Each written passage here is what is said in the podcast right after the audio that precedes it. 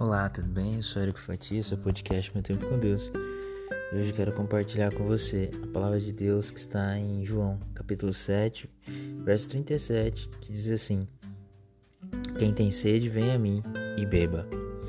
Hoje eu quero falar sobre água em esperança e contar a história de dois missionários chamados Tom e Mark, que trabalhavam no, no Haiti. O ministério de Tom e Mark ele é verdadeiramente revigorante.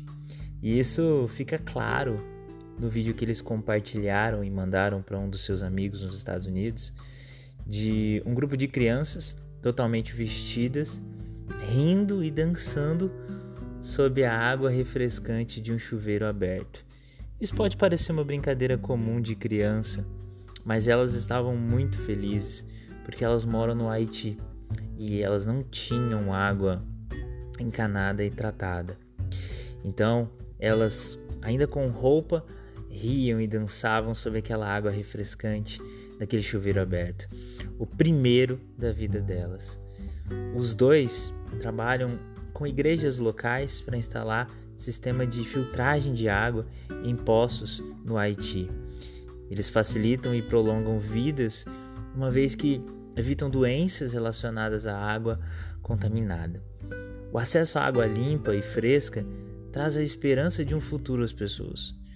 Jesus se referiu à água viva para captar ideia semelhante à daquela fonte contínua de refrigério.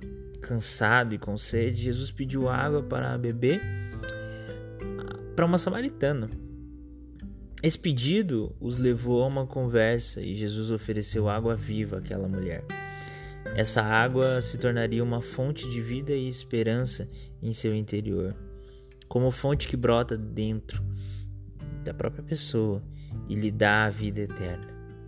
Descobrimos no Evangelho de João o que é essa água viva quando Jesus disse: Quem tem sede, vem a mim e beba.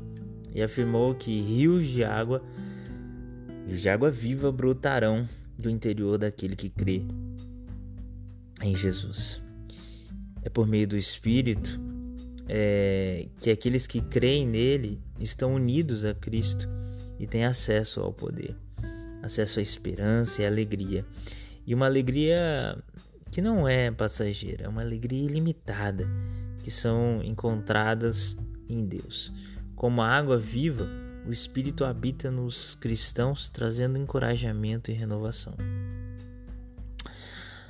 E aí, Jesus satisfez a sua sede através do Espírito dele?